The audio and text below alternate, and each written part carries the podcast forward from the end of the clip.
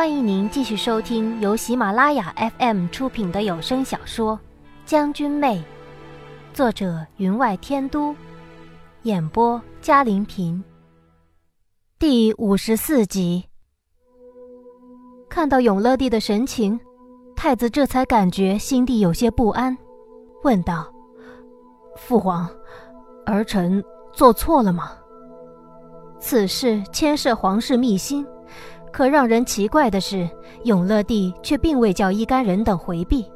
古莫非三位大员听到此处，已经不安起来，纷纷站起身道：“皇上，臣等愿在厅外等候。”永乐帝道：“不必了，这本不是什么大事，你们跟随朕的时间长，原就知道的。”这三位年纪差不了多少的大人，原就是由永乐帝亲手提拔，而三人也不负永乐帝所望，全成了清官。三位大人落座之后，永乐帝才叹道：“太子一向有孝心，即使你做错了什么，朕都不会怪你，朕只会以为你不过是为了让朕了了心愿而已。太子，你说。”朕说的可对，永乐帝说完，眼神便殷切地望向了太子，目光之中充满了希望。太子抬起头来，迎着永乐帝的目光，在椅上行礼道：“父皇，那是自然的。从小，儿臣就将您当成儿臣一生的目标。儿臣以后只要及得上您万分之一，儿臣便知足了。”他表情微动，言辞恳切，偏偏话语中含了一种道不出的如沐之思，听着无不感动。可他话已说完，永乐帝还是望着他，仿佛希望他还能说出什么来，却没有听到，略有些失望。只可惜，太子此人一向是不见棺材不落泪的，他不知道自己已经失掉了这个良机。永乐帝语气中的疲惫便露了出来，道：“让墨子涵进来吧。”堂上三位大人显然也不明白为何传唤墨子涵，三人互相对望着，交换了一下眼色。我与梅夫人、媚月等跪立一旁，无人理睬。我们三人的前边有内侍的衣角挡着，所以。我倒不必垂目而立，可以微微抬起头来，将厅堂内众人的表情打量个清楚。自然有些看不清的，便由我在心中想了个八九不离十。莫子涵身着一身青衣走进来，头上玉冠已除，腰间未缠蟒带，与平日里的样子大不相同，竟像是被人除却了身上的官袍。永乐帝道。你将昨晚向朕交代的，再向太子说一遍吧。他不提堂上其他人，单提太子，已经让太子略有了些慌意。我跪在侧边，瞧得清楚。平日里镇定自若的他，居然想回过头来看向莫子涵，可略动了一下脖颈，像是醒悟了过来，只将左手抚了抚椅子的扶手，便将头定住了。莫子涵一撩青袍，跪了下来，声音淡淡的：“本人原是西江一名流浪武人，行走于草原之间，做些独门独户的买卖。”他迟疑着解释了一下：“就是有时将一些往西域各国行商入货的商人的商品劫了，又找机会卖给他们，以接济些穷苦牧民。”自坐定之后，一直是永乐帝问话，皇太后几乎没有出声。这时他正喝茶，便将茶盖往茶杯上一丢，发出“叮”的一声。莫子涵忙道：“呃，小人只是偶尔有了余银，便丢给他们几两。草原上的人送了小人一个外号，名叫玉面郎君。”说出这个外号，他稍微停顿了一下。众人自是知道。他这个停顿，并非因为此外号带给了他什么脸面，而恰恰相反。一听这外号，大家便明白了，江湖上此等外号与下三滥的采花贼地位相差不了多少。厅堂中一片寂静，无人打断他的话，但那三位大人眼神中的鄙夷却是毫不掩饰地露了出来。小人有一次失了手，撞在了外出微服私访的太子殿下的手里。原来他是要将小人送往府衙的，可看清了小人的容貌，便改变了主意。他将小人带回了京师，派人教导小人礼仪规矩。后来便被皇上封为晋升侍卫。再后来，莫子涵重重地磕了一个头。小人也不曾想到，小人会得皇上如此宠幸。小人并没有什么治国之才，也没有什么特殊本领。小人只是按太子殿下教的，能逗皇上一笑而已。永乐帝声音中的疲惫便更深了。你和太子看来是时有来往啊？不，不常有，只是，呃，只有一次。太子殿下要小人想办法去要一个女童，小人原本是不想去的，可小人的一切皆是太子给的，小人没有其他选择。小人的名声不好，所以这女童不过是一位小官的放逐之女。若小人买回来当奴婢也是可以的，想是没人能怀疑到太子殿下身上。可没想到却被宁王殿下的花美人见到了。找借口搅黄了这件事。听到这里，永乐帝已经微闭了眼睛。众人等了半天，没听到问话的声音，正不知所措。到底还是古墨非机灵，接着问道：“那你怎么向太子殿下交代？”墨子涵道：“太子殿下一开始大怒，但不知道为什么，过了几天却叫我不用再想办法了。”我自然知道他为什么不再想办法，因为他以为自己找错了对象，所以不如将错就错。古墨非朝永乐帝那边望了一眼，见他依旧微闭了眼，只得又问：“那你知道为何太子殿下要这名女童？”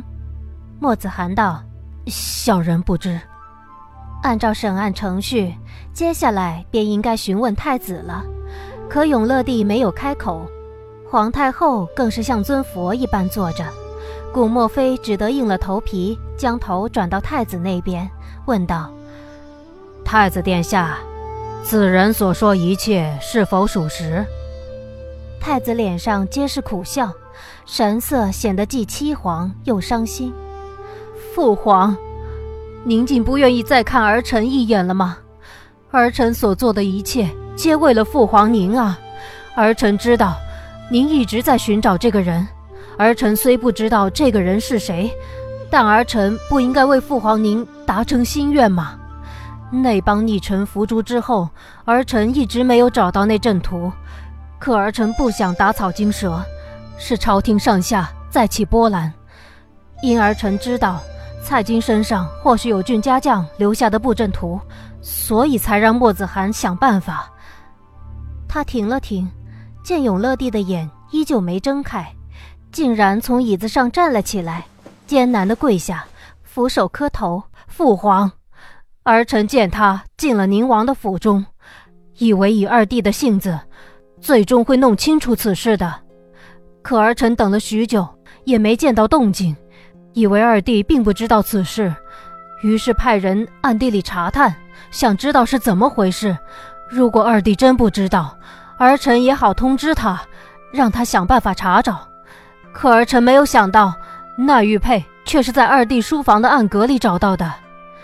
他的头在地上磕得咚咚直响，永乐帝这才睁开了眼睛，看了他一眼，眼里满是疼惜，似乎想离开椅子，上前去扶起太子。可屁股还没离坐，皇太后咳了一声。他的屁股便又贴回去了，道：“你们这些奴才，找死啊！还不服气太子？今儿事关体大，其实事后太子的内侍监只来了一个，还是个比较老的，看来是皇帝亲自派来的，所以那中年太监只得急忙上前去扶太子。我看得清楚明白，这位公公行止之间举重若轻，几乎毫不费力地将他扶了起来。原来这位的武功也高得很。您正在收听的是由喜马拉雅 FM 出品的《将军妹》。顾墨非见场景尴尬，忙转移话题，恐是想起还有两个重要证人还没传唤呢，于是道：“花氏。”莫子涵所述是否属实？你恰好路过，将蔡京救走，有没有得到他人指使？还是你自己的行为？我忙磕头道：“妾身那日去采办丝线，在大街上看到了那被押解的犯人，见这位女童可怜，再加上妾身与莫子涵有些过节，大人您是知道的，女人总是小心眼一点的。”如果说受人指使，妾身绝对没有。顾墨菲自然不会听信一面之词，转过头问媚月：“蔡京，你来说说实情，可是这样？”蔡京只是跪在地上发抖，喃喃道：“我不知道，奴婢不知道。那块玉佩是奴婢弄丢的，不关王爷的事。”他答非所问，在顾墨菲看来。却是情有可原的。这么小一个姑娘，年少之时便遭了大祸，要被流放充军，从一个养尊处优的小姐变成一位婢女，难怪她一见官便惊慌失措了。不要杀我！不要杀我！你们不要杀我！听到媚月反反复复地说着那几句话，顾墨菲却怀疑了起来，轻声问道：“小姑娘。”你说什么？谁要杀你？或许是古墨菲慈和的话起了作用，他微微抬起头来，眼中却是极为慌乱的样子。不不，没有人要杀我，他们认错了。这句话听在旁人耳里，只叫人认为这不过是他惊慌失措下的言语而已。可我瞧得清楚，太子殿下的后颈。一下子伸得笔直，我心中冷笑。不错，你没有找错人，不过有人让你以为找错了人而已。接下来的惊喜，一波一波的等着你呢。古墨非尚在沉吟，永乐帝语气中的疲惫却更为明显。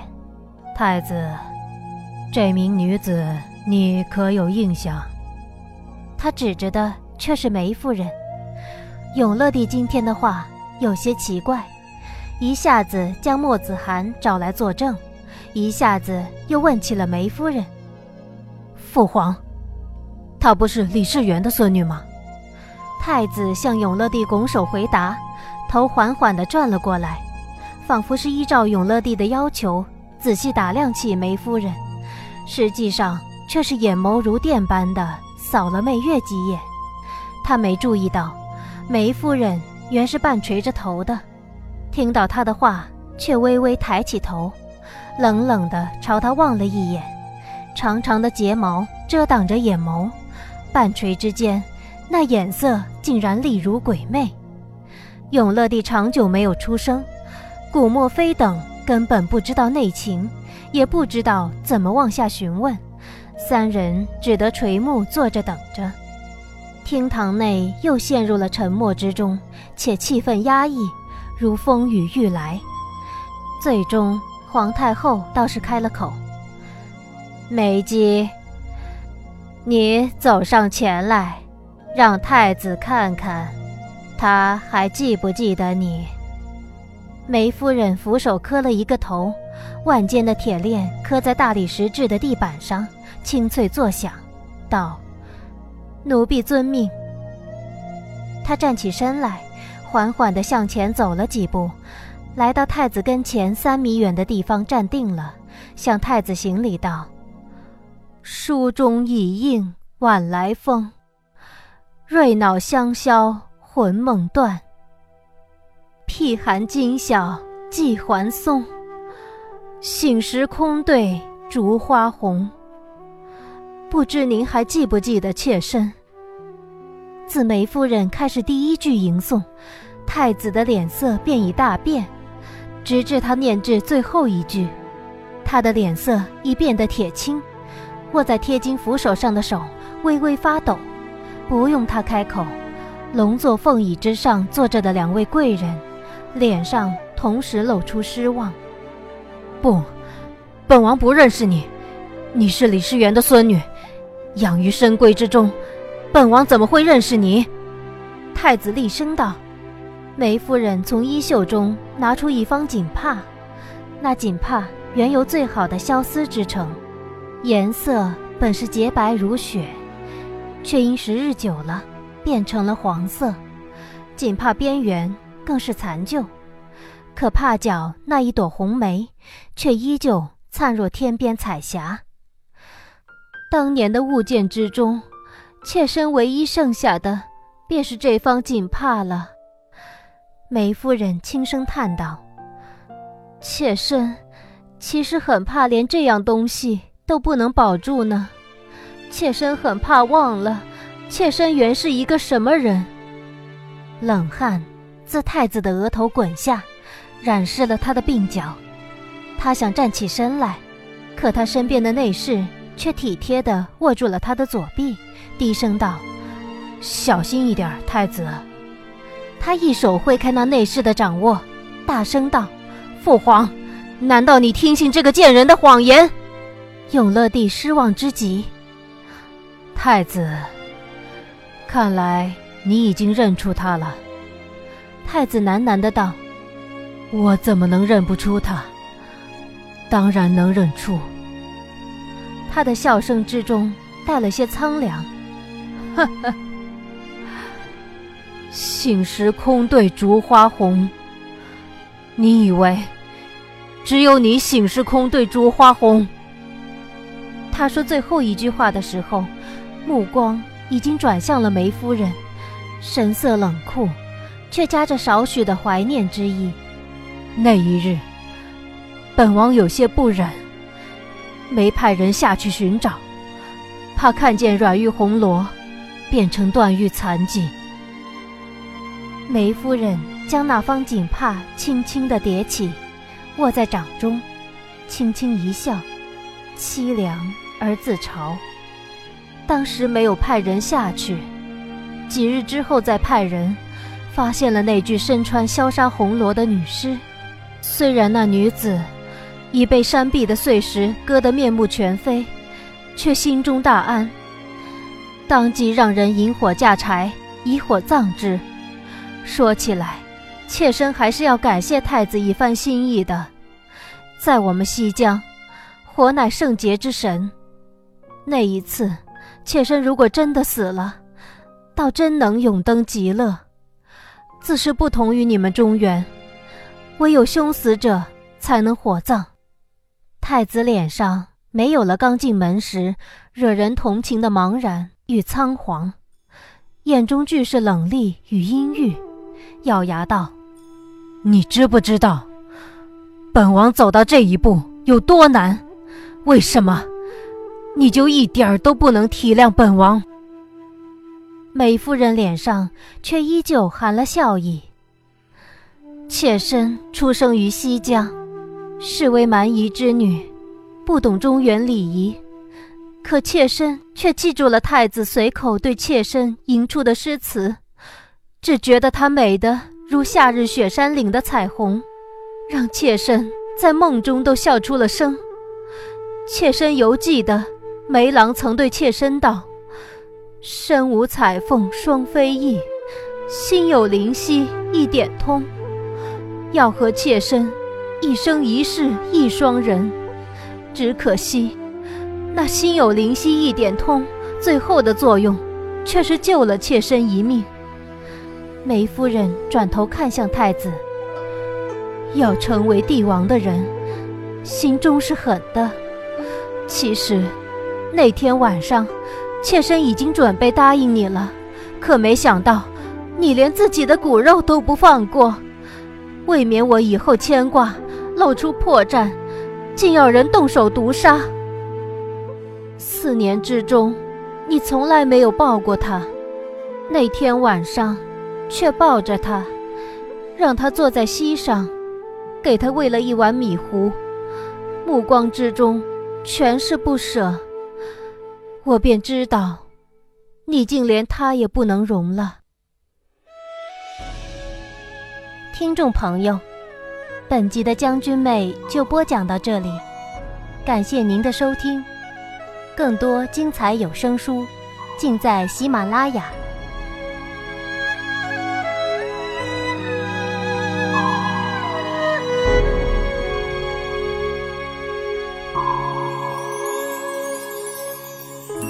笑看世间痴人万千，白首同卷